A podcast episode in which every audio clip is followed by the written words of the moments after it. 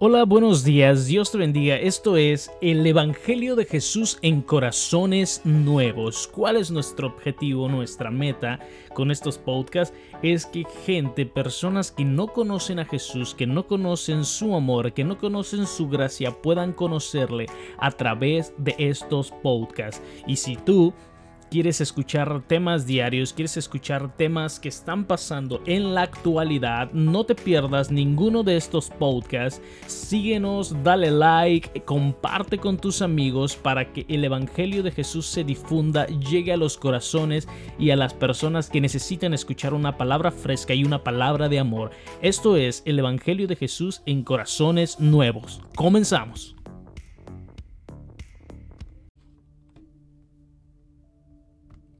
Hola, buenos días, ¿cómo estás? Esperemos que tengas una semana increíble. La serie que estamos tocando se llama Relaciones. Muy bien, hoy hablaremos sobre las relaciones de amistad. La amistad es algo especialmente valioso, diríamos que algo único en la vida de los seres humanos, dice Aristóteles. Aristóteles uno de los filósofos más influyentes de la humanidad le dedicó varias líneas a la mitad, a la amistad, perdón, y generó reflexión en su obra ética Nicomaco. En ella el autor, en un intento por darle un significado a la amistad, nos dice que esta es un hábito, una disposición permanente del carácter y como toda disposición ética se refiere a la virtud y a la elección en este caso, la elección adecuada de los amigos y que además es una virtud, pues es lo más necesario para la vida, desde su punto de vista. La amistad exige un querer mutuo, recíproco, conocido y reconocido por ambas partes. Si el querer no es recíproco o si una de las dos partes desconocen que esto es recíproco, de su querer no cabe hablar de amistad en sentido estricto. Con ello, entendamos que aunque las promesas y las palabras suenan muy bien y nos reconfortan, si no hay hechos concretos de por medio que las respalden, entonces nos encontramos frente a una incoherencia.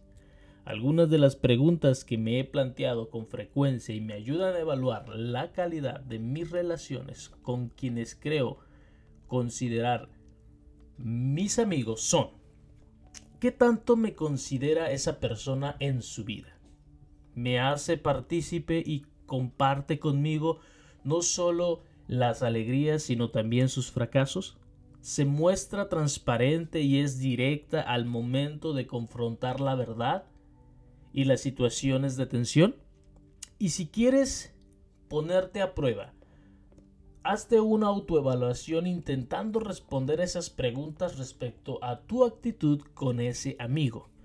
Deberíamos partir a esa autoevaluación ya para saber hasta cierto punto si estamos siendo ese amigo ideal que a la vez anhelamos tener. ¿Estuve ahí cuando me necesitaron? ¿Fui incondicional y confiable? ¿Le deseo el bien y me alegro en sus victorias? El mejor ejemplo de amistad que podamos encontrar en la vida y en la historia de la humanidad es Jesús. Si tú deseas ser un buen amigo y que tu relación tus relaciones de amistad sean verdaderamente genuinas, duraderas, ve a Jesús. Él te enseñará cómo ser ese amigo o amiga que siempre debiste ser. Jesús dijo estas palabras. Este es mi mandamiento, ámense unos a otros. De la misma manera en que yo los he amado.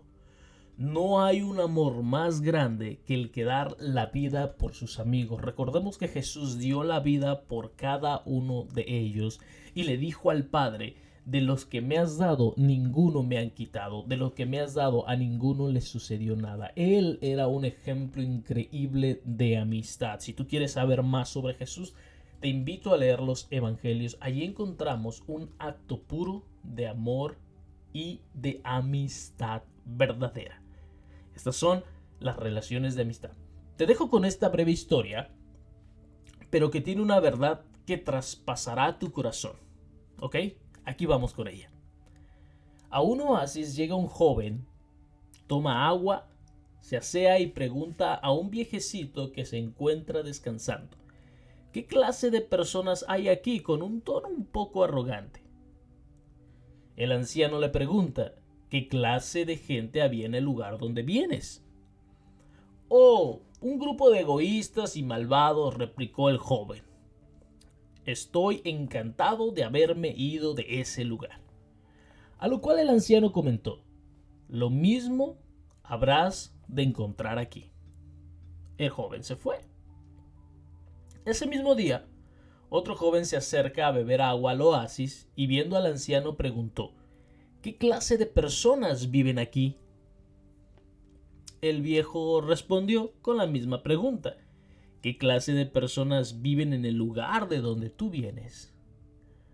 Un magnífico grupo de personas honestas, amigables, hospitalarias. Me duele mucho haberlos dejado, contestó el joven. Lo mismo encontrarás tú aquí, respondió el anciano. Un hombre que había escuchado ambas conversaciones le preguntó al viejo, ¿cómo es posible dar dos respuestas tan diferentes a la misma pregunta? No entiendo. A lo cual él contestó, cada uno lleva en su corazón el medio ambiente donde vive. Aquel que no encontró nada bueno en los lugares donde estuvo, no podrá encontrar otra cosa aquí. Aquel que encontró amigos allá, podrá encontrar amigos a donde sea que él se encuentre. Que Dios te bendiga y que tengas un hermoso día y no te olvides de compartir, de darle like y de darle seguir y que otra persona pueda ser bendecida a través de tu vida, a través de estos podcasts. Bendiciones y esto es el Evangelio de Jesús en corazones nuevos.